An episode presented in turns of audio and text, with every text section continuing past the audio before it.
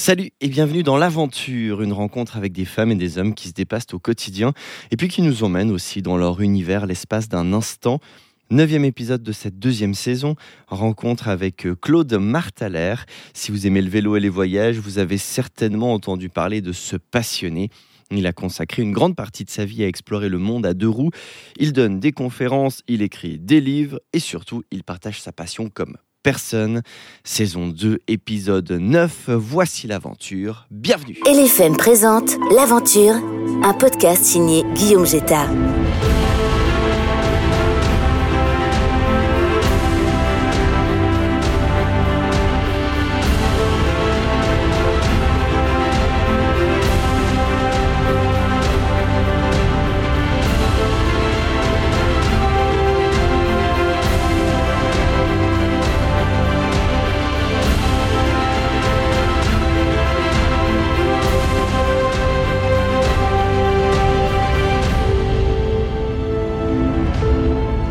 Bonjour à tout le monde. Euh, C'est un plaisir d'être euh, invité à la radio à, LFM. Euh, je m'appelle Claude Martaler. Je suis né en 1960 euh, dans la ville du Bout du Lac, à Genève, comme on l'appelle. Et euh, de fil en aiguille, euh, d'une passion euh, pour la bicyclette, une passion démesurée, euh, comme toutes les passions, presque par définition, pour la bicyclette et pour le voyage. C'est de- devenu peu à peu, très graduellement dans ma vie, c'est devenu un, devenu très central et j'en ai fait mon métier en fait de, de pédaler, de d'évoquer euh, qu'est-ce que je ressens pendant ces voyages, de raconter en fait par l'écrit, euh, euh, par l'oral aussi, par l'image parfois. Et j'ai cette grande chance de, pouvoir aujourd'hui, depuis longtemps maintenant, on va dire, dans ma courte vie, de pouvoir vivre de ma passion. Comment la bicyclette est arrivée dans ta vie? Est-ce que c'est tu es tombé sur un vélo un jour et c'est de là que c'est parti? On t'a offert un vélo, c'est venu progressivement? Parce que tu as dit que ça a pris de plus en plus de place, mais il y a bien eu un moment qui a lancé tout ça Alors, moi, j'aime bien raconter euh, une, légende, on va dire que. On que, est là pour voilà, ça. Je suis sorti du ventre de ma mère, j'étais déjà sur un vélo.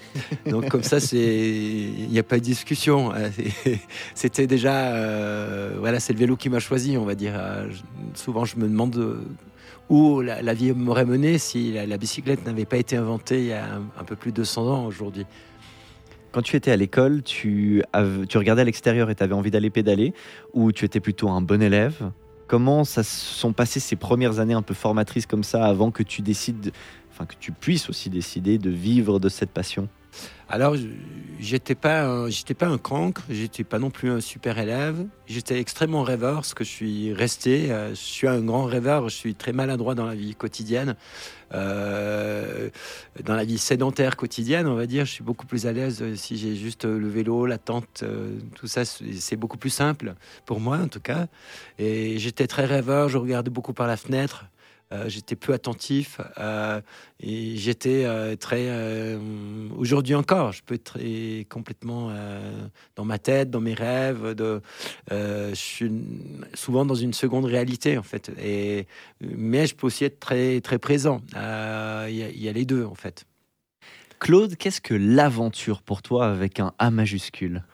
Alors, c'est un mot qui, qui est tellement ballotté, tellement galvaudé que j'ai un peu, un peu de, comment dire, un peu, un peu de distance à- par rapport à ce mot, puisqu'on on m'affuble souvent du terme d'aventurier, et, et c'est un, un terme que, que j'affectionne pas particulièrement, parce que si on remonte à, à à- au sens premier du, du- terme, euh, être aventurier, c'est aller vers l'inconnu. Et aujourd'hui, enfin, moi, je veux bien être aventurier, mais alors je serais vraiment un aventurier de pacotille parce que je suis, je suis un bien nourri, je suis né dans un pays riche, j'ai une bonne éducation, des parents qui m'ont aimé. Enfin voilà, je suis parti sur une base super positive. Euh, euh, Il y a tellement de gens à qui je dois des choses dans la vie que elle est longue la liste. Et, et, du coup, euh, pour moi, l'aventurier, c'est le migrant. Euh, parce que l'aventure, le migrant, il y a un terme en arabe dont je me souviens plus, je, je m'en souviens plus. C'est celui qui tout jusqu'à ses papiers et qui brûle sa vie. En fait, ça veut dire ça. Donc, il a plus de passé. Il a plus que l'instant vraiment précis d'aujourd'hui et il va vers l'inconnu, il sait pas où il va. Il, il choisit de partir parce qu'il n'y a pas de solution dans son pays il, prend les risques de mourir. Euh, il faut dire, il faut nommer la Méditerranée comme un cimetière humain hein, depuis euh, maintenant bien longtemps déjà, trop longtemps. Et euh, lui, c'est le vrai aventurier parce qu'il risque tout jusqu'à sa vie. nous, on choisit, nous, j'englobe plein d'autres gens sans, sans, nommer, parce que ce ne serait pas très élégant de le faire, mais on a cette possibilité de, gagner notre vie, même de gagner notre vie à, à aller faire, aller s'amuser à l'autre bout du monde pour nos passions, pour notre propre plaisir. Et alors c'est pour ça que c'est pour ça que je, je, me suis appelé cyclonaute parce que c'est quelque chose qui me correspond mieux, qui est beaucoup plus léger, qui fait penser à l'astronaute. C'est ça. Je suis un navigateur terrestre. Je vais à mon rythme, euh, très lentement d'ailleurs, et sans sans devoir arriver à telle date. non, du coup c'est. Je crois que j'aime aussi beaucoup la bicyclette parce que je suis très lent dans ma vie et que le vélo est lent, donc euh, on s'est bien trouvé ensemble. Dans cette définition, tu as mentionné partir vers l'inconnu, mais dans certaines de tes expéditions, ou en tout cas de tes aventures personnelles. non plus le terme d'expédition. Quel terme alors quel terme allons-nous utiliser aujourd'hui Un voyage dans ces voyages. Alors, dans ces voyages que tu as la chance de vivre, il y a quand même parfois aussi une notion d'inconnu, non? Tu pars pas tout le temps et tu dis que tu aimes prendre le temps derrière. Oui, oui, oui, oui, oui bien sûr. Non, l'inconnu, c'est une matière euh, constitutive de, la vie, comme l'incertitude, comme le doute, comme, euh, comme, tout ce qu'on ne peut pas contrôler finalement. Et, et, si on regarde de près, euh, qu'est-ce qu'on contrôle finalement dans nos vies? Pas grand-chose. Euh, tout ce qui est essentiel, la naissance, la date de notre mort, le, coup de foudre qu'on peut amoureux qu'on peut avoir, le coup de foudre avec une passion pour une bicyclette, pour la montagne, pour Dieu sait quoi on ne choisit pas, ça arrive tac, au moment, euh, un moment clé de notre existence. Euh, une rencontre aussi, on peut choisir une profession, on peut tomber amoureux d'un pays, de toutes sortes de choses. Et, c'est un peu accueillir la, notion de fatalité, la notion de, voilà, de laisser euh, surgir les choses. Parce que si on est disponible au monde, si on a le temps, si on est aussi relax, si on est, si on est de bonne humeur, on va euh, automatiquement, c'est presque un phénomène euh, qu'on pourrait décrire euh, scientifiquement, mais qu'il a, peut-être peut-être été fait, mais les choses arrivent et elles arrivent à point toujours. Euh, et, on le constate aussi. Moi, j'ai beaucoup vécu en voyage. Quand j'ai cherché des solutions, je me grattais la tête dans tous les sens à en perdre tous mes cheveux. Mais au bout d'un moment, j'ai trouvé la solution. J'avais tout exploité, enfin tout, tout imaginé. Euh, et, au moment où je me dis bon, ben, bon, j'abandonne. Tac, il y a la solution qui arrive euh, d'elle-même mais j'avais déjà tout mis, mon énergie, toutes les cellules de mon corps, de mon esprit, euh, étaient orientées vers, vers, vers la réalisation d'un rêve ou l'idée. Ou, et, du coup, je pense que si vraiment on, cherche quelque chose, il y a des, il y a des courants souterrains. Alors, je ne suis pas ésotérique, ni je ne suis pas un, illuminé, hein, mais peut-être euh, les gens qui vont écouter ça, ils vont, ils vont le penser, ils n'ont peut-être pas tort, mais pour moi, ils ont tort s'ils pensent. Mais euh, si on, on appelle vraiment de de tous ses voeux, de tout son être, quelque chose, euh, euh, ça va arriver. Parce qu'on se rend disponible à cette idée, à cette envie, et on va trouver, on va tomber sur quelqu'un qui, est dans le domaine, qui a, peut-être une idée, et, les, relations vont s'établir d'elles-mêmes. Et il n'y aura plus besoin de creuser. Euh, mais maintenant, si on se dit c'est impossible, et eh ben là on barre toutes les, portes d'entrée quoi. Et on, on peut on n'arrivera jamais à rien si on dit non mais je suis pas capable de ça. Et par contre si on essaye euh, au moins on laisse, euh, on, laisse les choses se faire, on, essaye un peu, on met un peu du sien.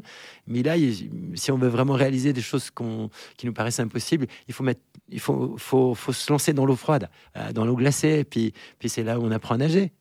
Mais tu, pourtant, pour rebondir sur ce que tu es en train de dire justement en ce moment, tu le mentionnes aussi dans ton dernier livre, L'appel du volcan.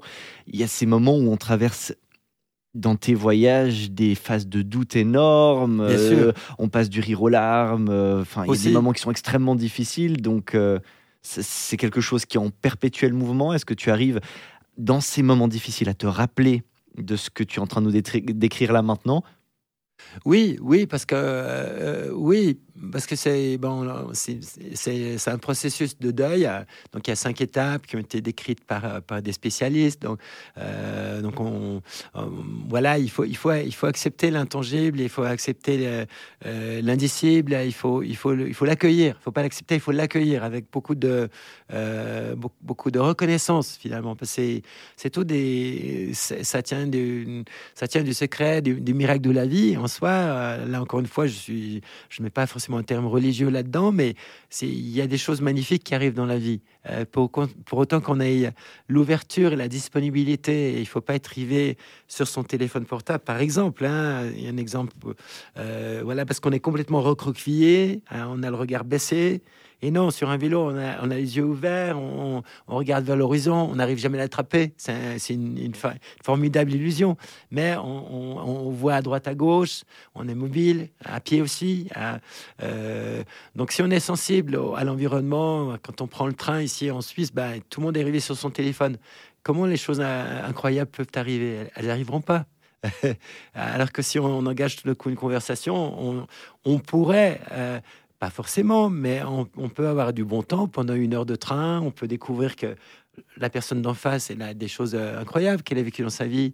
Et, du coup, chaque, chaque personne recèle un univers entier à, soi, qui qui Enfin, je pense que la seule richesse, s'il y en avait une dans l'humanité, c'est notre diversité, qu'il faut absolument conserver, cultiver. Et, mais pour ça, il faut l'intérêt à l'autre. Euh, il faut de l'altérité, il faut, une éducation aussi à l'autre.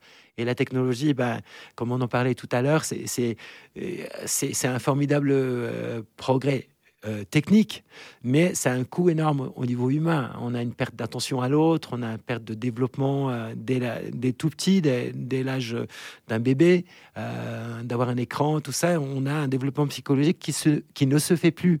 Et ça, c'est plutôt terrifiant et, il faudrait en, prendre, euh, euh, il faudrait prendre conscience de l'amplitude du problème.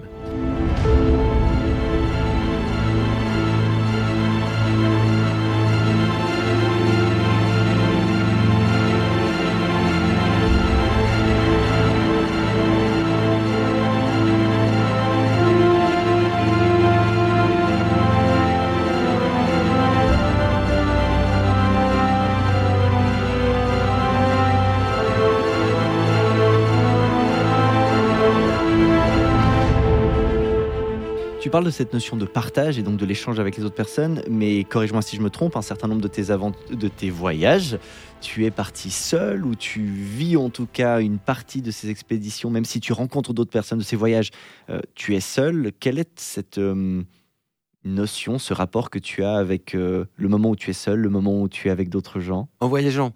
avec d'autres voyageurs ou avec les gens du pays Peut-être en général, est-ce que tu es quelqu'un de plutôt solitaire à la base? Alors, euh, pour les amis qui me connaissent très bien, ils diront tous que je suis extrêmement social. Euh, alors, mais pour peut-être les, gens qui peut-être m'idéalisent ou comme ça, ils vont dire ouais, mais il part toujours tout ça, c'est incroyable ce qu'il fait. c'est l'aventurier, voilà, on, en revient à ça. Et, moi, je revendique rien du tout. J'essaie juste d'être moi-même. Euh, voilà, j'aime bien cette formule. Les gens vont dire ouais, c'est un extraterrestre, il a fait un tour du monde, machin. Et moi, j'essaie juste d'être un terrien extra. C'est ça que j'aimerais dire, c'est que voilà, j'essaie juste, euh, j'essaie pas, je suis simplement moi-même et je fais les choses. Euh, j'ai cette chance énorme de pouvoir faire les choses que j'aime. Euh, donc, euh, quand on dit à quelqu'un tu viens jusqu'aux Himalayas à vélo, euh, ben, il faut un certain temps pour y aller. Les gens disent ouais, mais toi t'es à la pêche, moi je vais jamais réussir à te suivre. Ils ont déjà cette image tout le temps de décalage.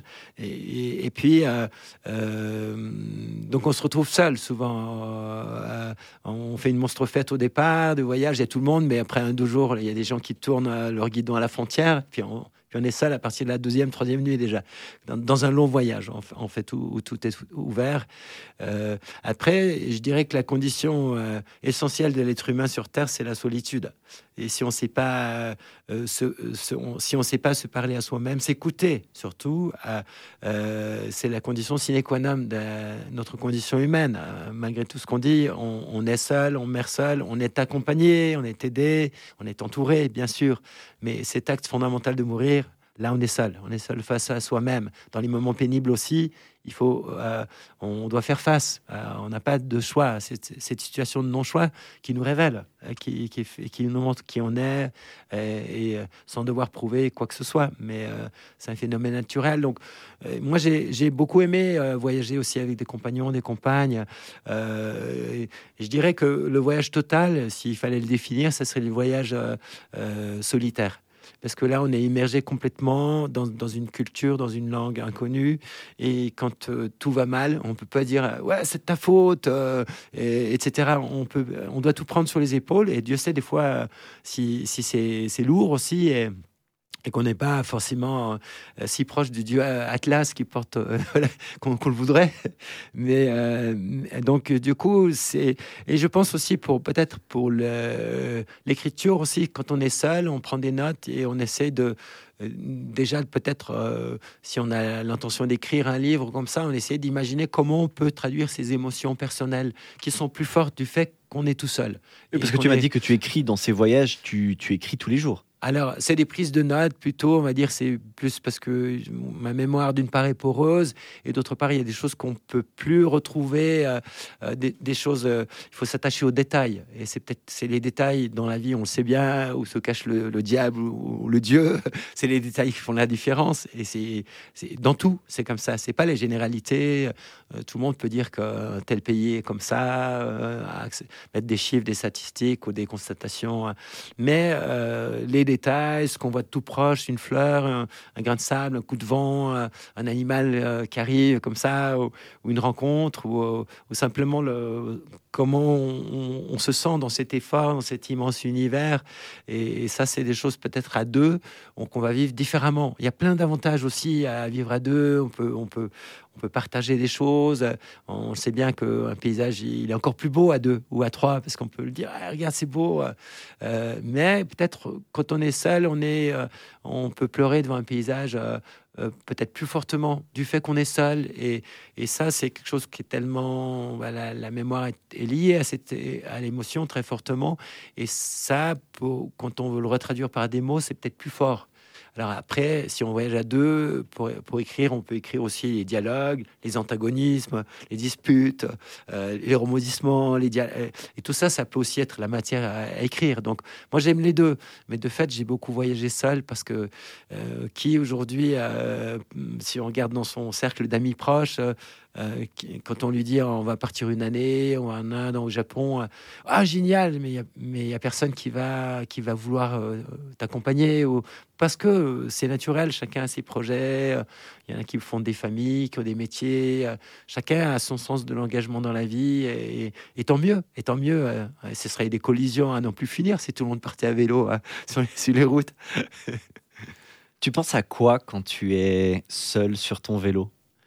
Alors, des fois, je pense à rien. Euh, et parfois, je, je, pense à des choses banales. Euh, parfois, je suis fatigué. Je pense juste euh, ah, ça serait super de pouvoir manger chaud dans le prochain village, de dormir à, l'abri de la pluie.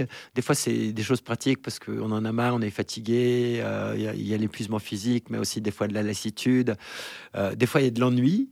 ça, je sais que c'est un tabou dans, notre société aussi dans les dans les récits de voyage. On parle jamais de l'ennui parce que c'est très difficile d'en parler d'une manière euh, un petit peu plus élaborée que juste dire euh, je me fais chier. Euh, ça, on peut pas, on peut pas l'écrire même.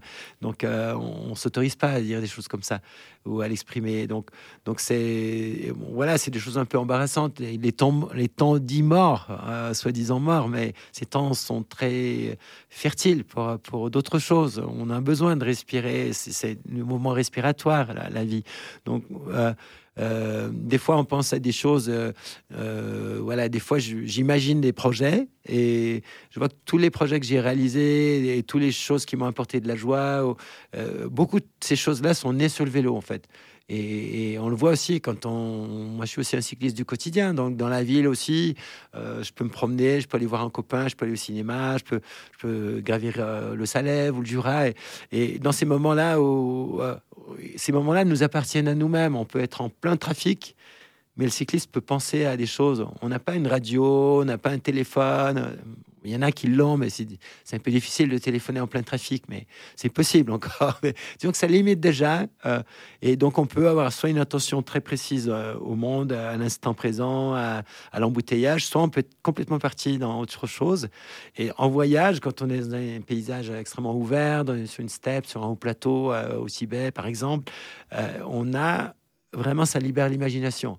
Et des fois, j'ai, je, pense avoir une idée absolument géniale. Je prends quelques notes. Et puis le lendemain, je me réveille. Je me dis, mais c'est quoi? Mais je, planais complètement là. Euh, je peux rien en faire. C'est complètement débile ce que j'ai pensé. On, a ces, ces, ces, moments aussi où on est pété d'efforts, d'adrénaline, très euphorisant en fait. on est dans, dans l'extase. Et là, tout est possible, même les choses complètement. Et, de là, il faut. Le lendemain, on se réveille, on est un peu comme un, on est un peu comme sonner après, comme on a, bu un coup de trop, comme ça, on est dans des états un peu comme ça, second. Et, euh, quand on se réveille, ben, au bout d'un moment, on réalise que ben voilà, on, planait complètement. On fait, on peut rien en faire. Parfois, c'est des idées magnifiques aussi d'écriture, parce que ça nous permet aussi de trouver des mots, des choses, d'associer des idées euh, qui avaient euh, comme ça, d'évidence, rien à voir ensemble, mais on peut en faire quelque chose. on peut exprimer quelque chose d'autre avec ça.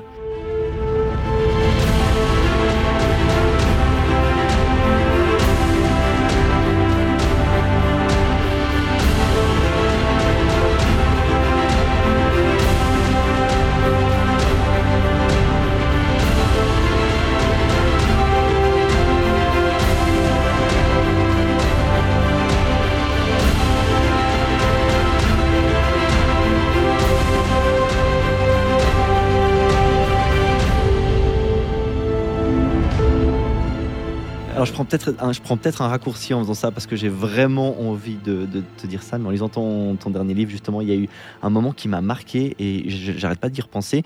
Tu précises que seules les idées qu'on a en marchant valent quelque chose. Là, tu cites Nietzsche. Flaubert ne dit qu'on ne peut avoir de bonnes idées qu'assis. Et tu dis cette phrase qui est géniale. Synthèse des deux. Avancer en étant assis. Le vélo, donc la vitesse est trois, dont la vitesse est trois fois supérieure au pas, ne s'embarrasse pas d'une intention, mais laisse affleurer ce qui est sans être tout à fait. Oui, oui, bah c'est ça justement laisser surgir les choses, les choses qui affleurent et, et voilà, c'est quand on a le temps.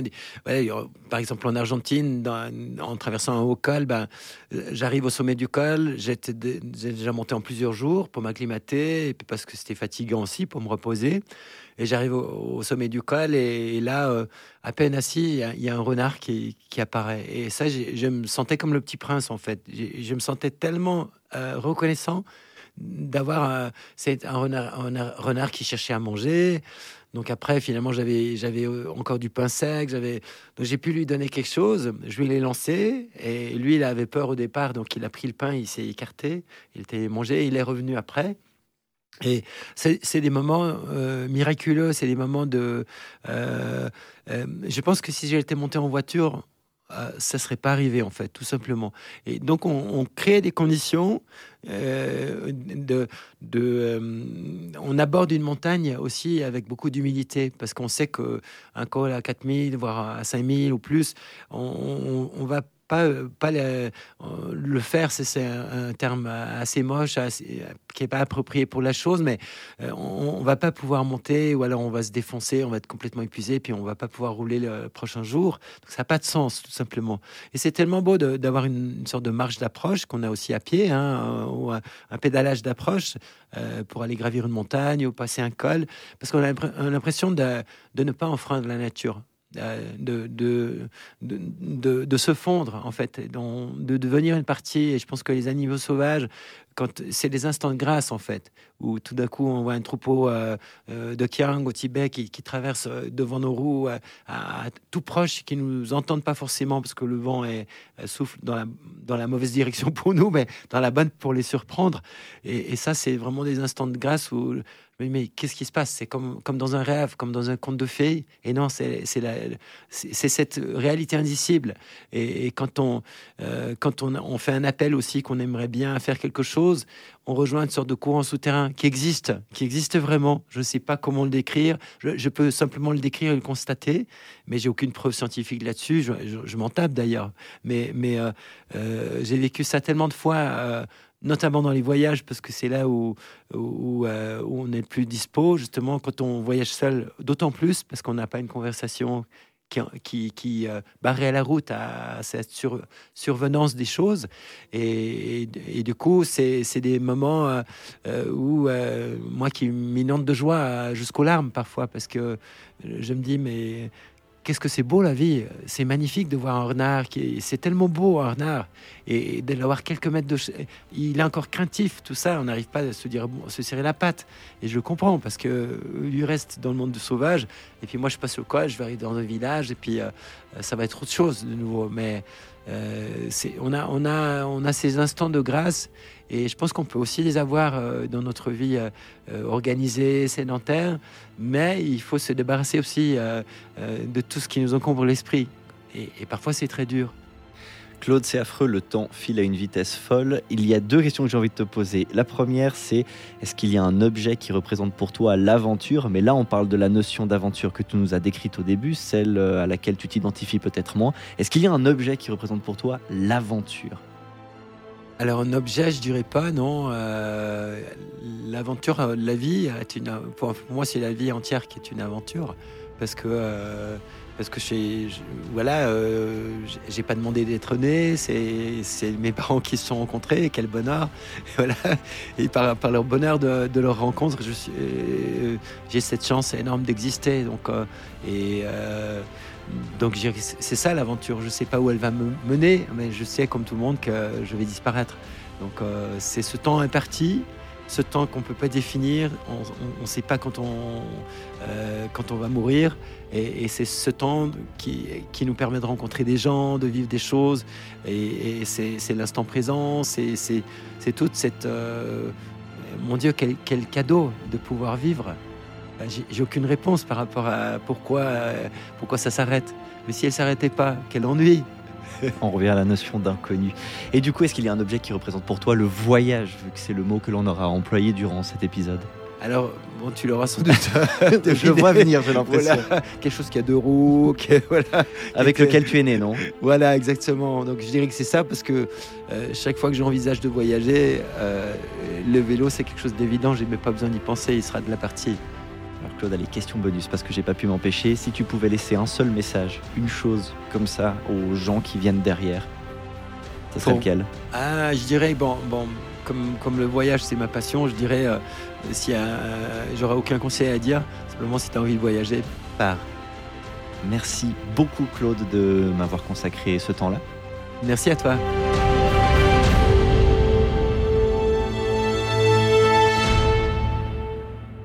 Vous pouvez retrouver l'œuvre de Claude Martaler ainsi que toutes les prochaines dates lors desquelles il sera présent sur son site internet claudemartaler.ch. Merci d'avoir écouté l'aventure. Vous pouvez retrouver tous les épisodes euh, déjà sortis sur les principales plateformes de podcast. Suivez-nous aussi sur les réseaux sociaux et n'hésitez pas à nous dire qui vous souhaiteriez entendre ici. Si vous aimez ces rencontres, eh bien vous pouvez nous couvrir d'étoiles et de commentaires qui nous font toujours chaud au cœur. Si au contraire vous n'êtes pas fan, eh bien partagez un maximum nos contenus avec les personnes que vous n'aimez pas. Bien comme ça, elles passeront un sale moment. Merci à Roxane Cataneo qui s'occupe de l'identité visuelle de ce projet. On se retrouve tout bientôt. Salut